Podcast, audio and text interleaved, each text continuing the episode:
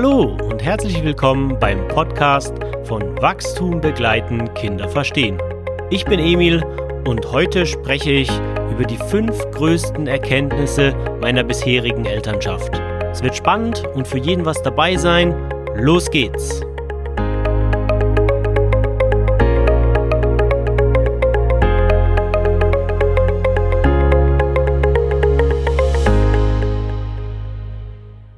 Heute habe ich mir mal gedacht, es ist irgendwie Zeit für einen Rückblick.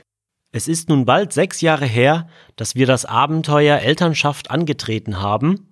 Und vor kurzem habe ich mich gefragt, was sind eigentlich so die wichtigsten Dinge, die ich jetzt so rückblickend mitnehme. Und der erste Punkt, den ich ansprechen möchte, ist auf jeden Fall, sich zu informieren.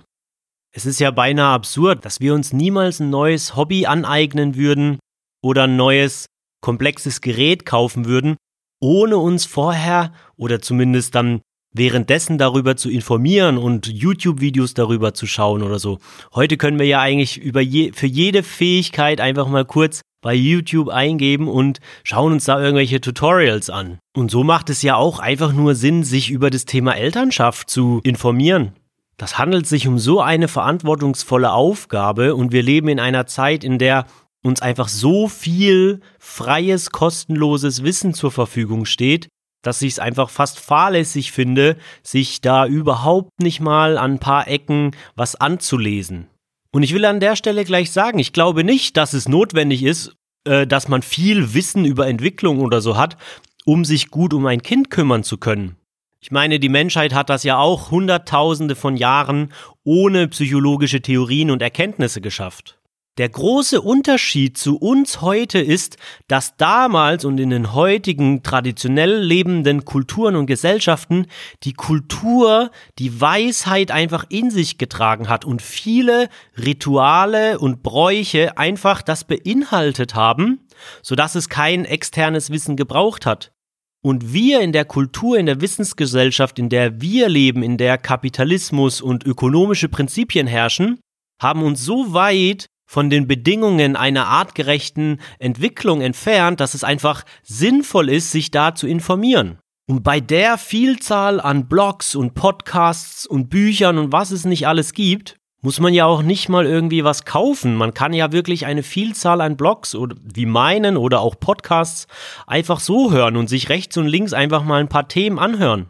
Und natürlich gibt es da heutzutage eben auch eine Vielzahl, es ist ja die Ratgeber sind ja explodiert, so dass ich ja auch immer empfehlen würde, nie einfach nur auf das Erstbeste zu hören, was, man, was einem so begegnet. Das gilt natürlich auch für alles, was ich sage. Glaubt nicht alles, was irgendjemand sagt. Also hört euch das offen an und dann schaut ihr einfach, ob das eine Resonanz in euch macht. Und dann könnt ihr ja nochmal eine zweite oder dritte Meinung dazu holen und da schauen, was sich daraus insgesamt für euch selbst ergibt und eben all die Glaubenssätze und Erwartungen zu reflektieren. Und das ist im Prinzip mein zweiter Punkt, den ich, den ich anführen möchte, ist, dass die Elternschaft der ideale Zeitraum ist, um sich tatsächlich auch mit seiner eigenen Entwicklung zu beschäftigen.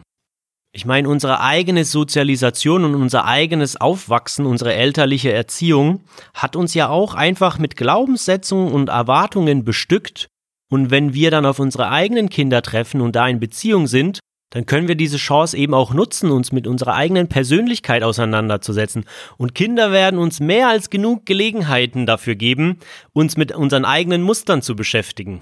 Und das ist, weiß Gott, nicht immer leicht. Und das kann auch Sachen zutage fördern, die uns so nicht bewusst waren. Aber letztendlich ist es eben eine riesige Chance, mitzuwachsen und in seiner eigenen Reifwerdung und Persönlichkeitsentwicklung einfach nochmal Riesensprünge zu machen ja, gerade Erwartungen zu reflektieren und das dann eben unter Berücksichtigung von Punkt eins, dass wir uns auch Informationen hinzuholen und eben nicht so auf die ganzen Halbwahrheiten so reinfallen, die so in der Gesellschaft kursieren und die eben völlig falsche Erwartungen wecken.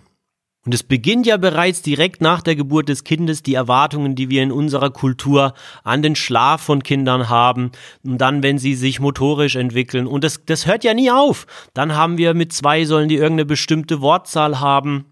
Dann sollen sie mit drei natürlich auch sozial konform miteinander auskommen und teilen und diplomatisch sein. Und wir haben Erwartungen an Kinder, die im Prinzip, ich sag immer, ja, wir behandeln sie oft wie Miniaturerwachsene. Wir appellieren an ihre Vernunft und an ihre Rationalität, wobei das überhaupt nicht die Welt des Kindes ist und behandeln Kinder da einfach oft wie Erwachsene in kleineren Körpern. Und Kinder sind eben keine Erwachsenen in kleineren Körpern. Und all diese Erwartungen sind für mich häufig ein Übel gewesen. Wenn etwas einfach in der Familie unharmonisch war, dann hing das ganz häufig einfach an einer völlig falschen und irrationalen Erwartung, die aber in unserer Gesellschaft ganz konform ist. Und da ergänzen sich die beiden Aspekte eben ganz gut. Und je mehr wir uns informieren und das dann sozusagen konfrontieren mit unseren Glaubenssätzen, die uns mitgegeben wurden und die wir vielleicht auch so bisher mitgetragen haben, dann kann da was entstehen, dann kann da was Neues entstehen, weil dann kann ich es integrieren. Und es bringt auch die Überleitung zum dritten Punkt, ist eben, dass Erwartungen die auch so gesellschaftlich gespeist werden und so auch Druck auf die Eltern ausüben, natürlich es uns schwer machen, unsere Kinder so zu akzeptieren, wie sie sind. Und das ist einfach unheimlich wichtig, dass wir anerkennen, dass jedes Kind individuell ist. Und ich habe erst letztens einen Beitrag geschrieben, weil eine Frage von der Mutter kommt, ist das normal? Und das ist so eine häufige Frage in unserer Gesellschaft, gerade von verunsicherten Eltern, ist das denn normal? Und dann war meine Antwort so in einem Beitrag, war eben, dass die Antwort auf ist mein Kind normal eigentlich immer Nein sein müsste. Dein Kind ist nämlich ein Unikat, es ist hochgradig individuell. Und normal bezeichnet ja eben einen Durchschnitt. Und, den wir, und indem wir alles an einem Durchschnitt vergleichen, auch wenn das häufig nicht explizit gesagt wird, aber implizit machen wir es, hören wir auf, den Kindern ihr eigenes Entwicklungstempo zuzugestehen.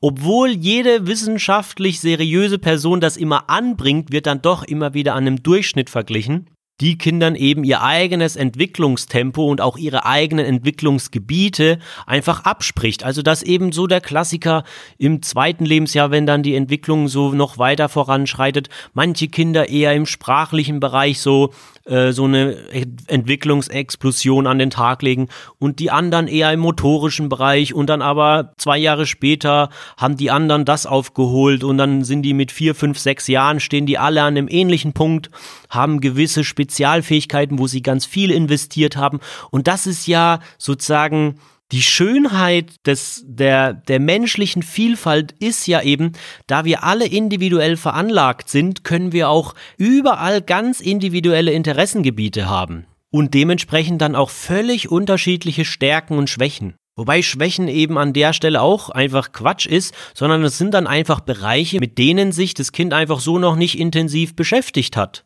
Und wenn wir dann Entwicklung eben nicht als so linearen Prozess verstehen, wo so jeden Tag so ein Ziegelstein obendrauf kommt, sondern eben einen chaotischen Verlauf hat, so mit Entwicklungssprüngen und Rückschritten und dann einer Phase, wo nichts passiert, ja, da geht's hoch und runter. Ja, das ist nicht so linear, wo wir so absehen können, wenn Kinder heute hier stehen, dann stehen sie nächstes Jahr dort an der Stelle, können wir nicht. Und das ist das auch das, wo man ein bisschen Vertrauen finden muss, da komme ich später noch dazu. Aber der dritte Punkt eben, Kinder in ihrem individuellen Entwicklungstempo zu akzeptieren macht einfach eine Riesenerleichterung und sich einfach auf die Dinge zu fokussieren, wo das Kind Freude hat. Und die meisten Eltern kommen gar nicht von alleine auf die Idee, dass da was falsch läuft, denn sie betrachten ja ihr Kind häufig den ganzen Tag spielend, freudig, klar auch emotional und all diese Geschichten sind natürlich auch dabei.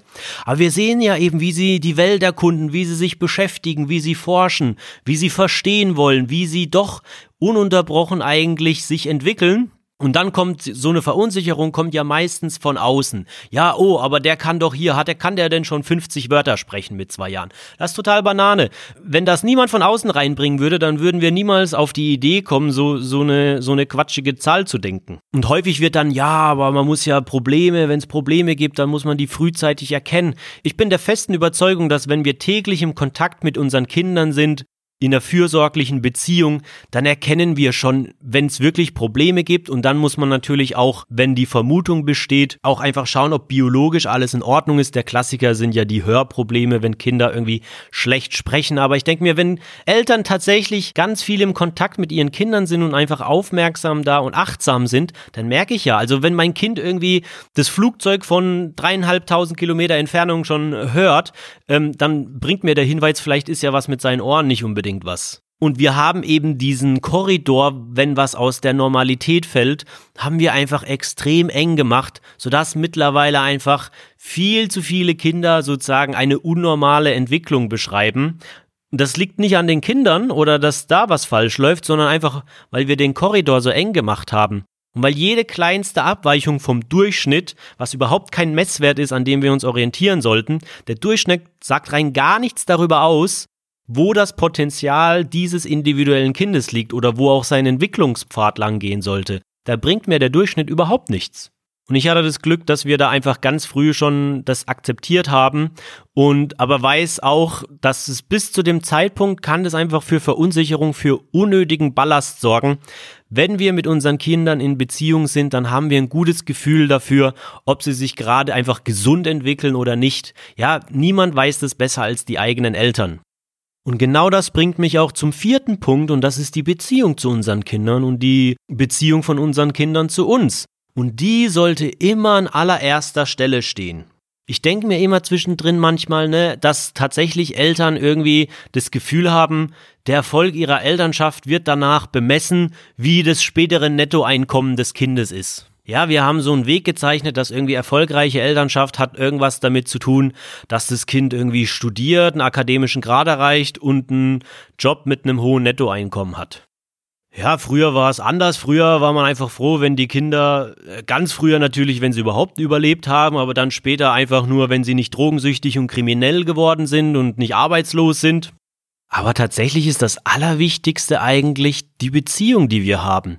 Woran ich das gerne messen würde oder einfach einschätzen würde oder was ich mir wünsche, wäre einfach später, dass meine Kinder auch später gerne Zeit mit mir verbringen und gerne bei mir sind und es ist nicht meine Verantwortung zu schauen, wie viel Geld die verdienen oder was für einen Beruf die ausüben. Das alleroberste Ziel ist, dass sie gerne Zeit noch, immer noch mit uns verbringen wollen. Und nicht, dass sie, wie viele von uns, eigentlich länger als 24 Stunden irgendwie bei den Eltern nicht aushalten. Oder die Eltern eben häufig nur aus Höflichkeit besuchen oder weil, weil man das aus Anstand macht oder einfach keinen Bock auf das Gemecker hat, wenn man es nicht tut, sondern tatsächlich einfach Freude daran hat, Zeit mit diesen Menschen zu verbringen, weil man das genießt, weil man eben in einer guten Beziehung ist. Das ist das, was ich vor Augen habe. Ja, wenn ich die Beziehung an erste Stelle stelle, dann habe ich für mich alles richtig gemacht, unabhängig davon, wie der weitere Karriereweg unserer Kinder aussieht. Und da brauchen wir auch dann die ganzen Frühförderprogramme nicht. Wir müssen einfach nur im, im Beziehung sein und da kriegen wir eben ganz viel mit. Also wir sehen ja, welche Interessen die dann haben. Und die gilt es dann natürlich irgendwie zu unterstützen. Also da haben wir natürlich schon eine Verantwortung, wenn wir sehen natürlich, das Kind interessiert sich jetzt ja von mir aus für Klavier oder für, eine, für ein gewisses Thema in einem Buch zu, zu Drachen oder zu Rittern oder Dinosauriern, dann können wir das natürlich aufgreifen und natürlich unterstützen indem wir noch mehr Bücher holen oder in ein entsprechendes Museum fahren oder einen Film dazu anschauen oder eben solche Sachen. Aber wir brauchen nicht diese Erwartungen, dass jedes Kind ein Musikinstrument spielen muss oder dass jedes Kind einen akademischen Grad haben muss, um glücklich zu sein. Es braucht vor allem einfach dieses Commitment, ich unterstütze dich in deinen Interessen ich bin immer für dich da, eben so Beziehungen an erste Stelle zu stellen, bedeutet eben so eine zweiteilige Einladung auszusprechen. Auf der einen Seite, du bist immer in meiner Gegenwart willkommen. Ja, und zwar alle Teile von dir eben, auch wenn du wütend bist oder traurig oder müde. Natürlich sind das die anstrengenderen Teile. Natürlich hätten wir am liebsten immer Freude und all diese Sachen. Und der zweite Teil ist eben neben du bist immer bei mir willkommen, ist eben du darfst deine eigene Person werden. Ja, du musst nicht so sein wie ich, ja, damit ich dich lieb hab und damit ich gerne bei dir bin und damit du, damit wir eine gute Beziehung haben, sondern du darfst deine eigene Person werden, mit eigenen Werten, eigenen Zielen und die müssen nicht mit meinen korrespondieren. Ich glaube, wenn wir diese zwei Teile so in den Fokus stellen, natürlich können wir das nicht an jedem Tag zu jeder Sekunde alles aufrechterhalten. Wir sind ja auch nur Menschen. Aber wenn das wie unser tragendes Mantra wird, dann glaube ich, dann können wir einfach langfristig eine harmonische Beziehung mit unseren Kindern haben, so dass sie eben auch später, wenn sie unser Haus verlassen, einfach auch gerne wieder zu uns zurückkehren und gerne mit uns Zeit verbringen. Und das sollte ein wichtiges Ziel sein, einfach unserer Elternschaft. Nicht nur, dass sie irgendwelche erfolgreichen Berufe anstreben, sondern dass wir einfach eine harmonische Beziehung haben. Und zu guter Letzt an fünfter Stelle habe ich das Thema Unterstützung.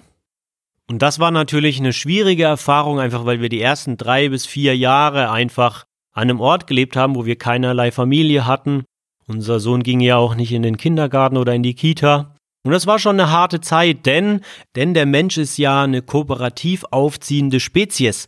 Das Menschenkind ist so unheimlich anspruchsvoll und energieintensiv in der Betreuung, dass das einfach eigentlich unmenschlich ist, dass das auf ein oder zwei Menschen sozusagen abgewälzt wird. Es braucht der alte Spruch ein ganzes Dorf, um ein Kind zu erziehen. Da steckt einfach viel Weisheit drin.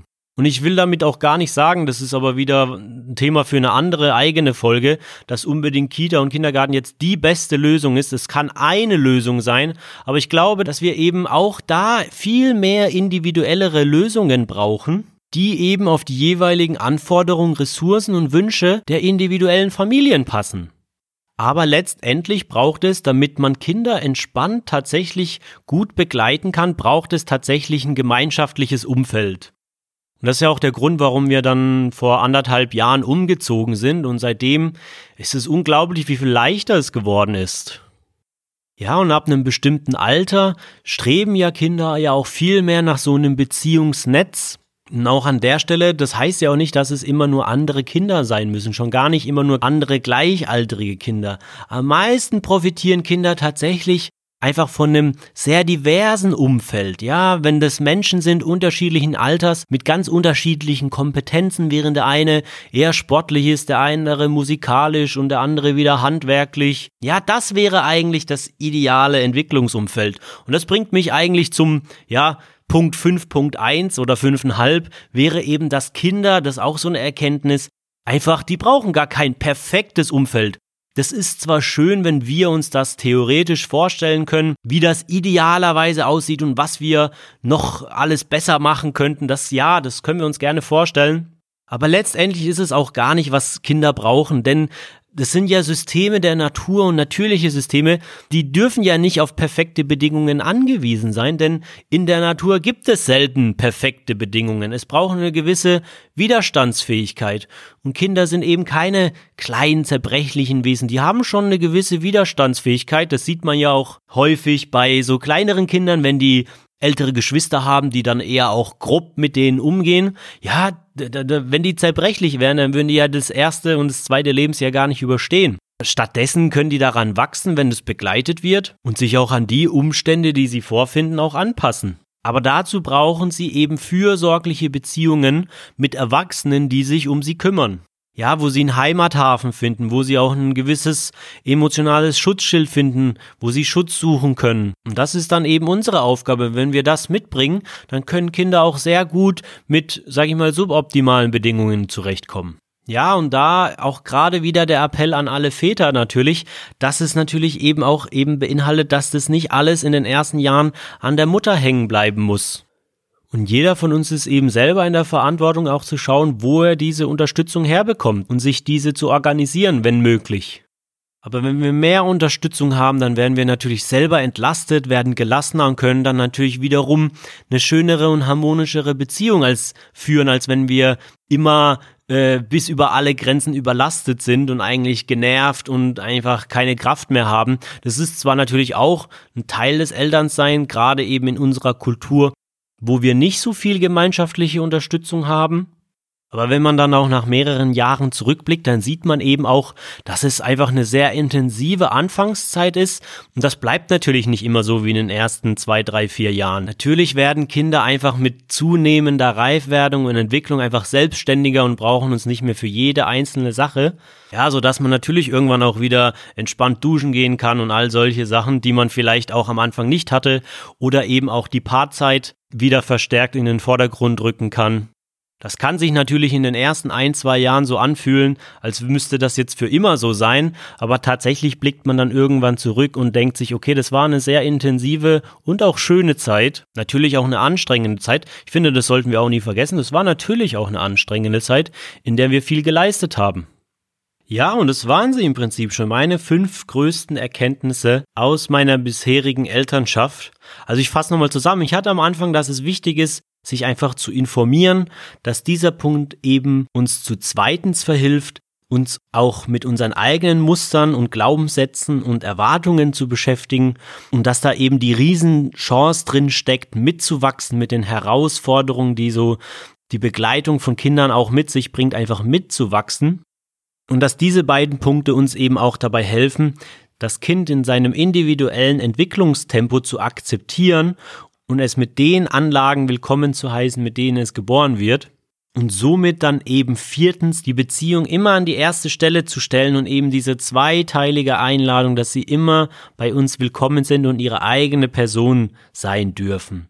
Und letztens an fünfter Stelle auch eben wie wichtig die Unterstützung in der Begleitung von Kindern ist, denn es braucht eben ein ganzes Dorf, um ein Kind zu erziehen und es muss keiner von uns alleine machen. Die Bedingungen werden zwar schwieriger, weil wir diese gemeinschaftlichen Strukturen der Vergangenheit einfach alle nicht mehr haben, aber es ist eben möglich, wir müssen uns nur darum kümmern. Und mir haben diese fünf Aspekte enorm geholfen, gelassener und entspannter in den Jahren zu werden, und so schaue ich auch ganz zuversichtlich auf die kommenden Jahre. Ja, und das war's für heute. Ich hoffe, die Folge hat dir gefallen. Wenn du Fragen oder Anmerkungen hast, dann schreib mir doch gerne eine Nachricht. Wenn du Vorschläge oder Wünsche für eine weitere Podcast-Episode hast, dann würde ich mich auch freuen, von dir zu hören. Und gerne darfst du die Episode weiter teilen und mir bei deinem Hördienst eine Bewertung abgeben. Ich verabschiede mich für heute. Bis zum nächsten Mal. Ciao, euer Emil.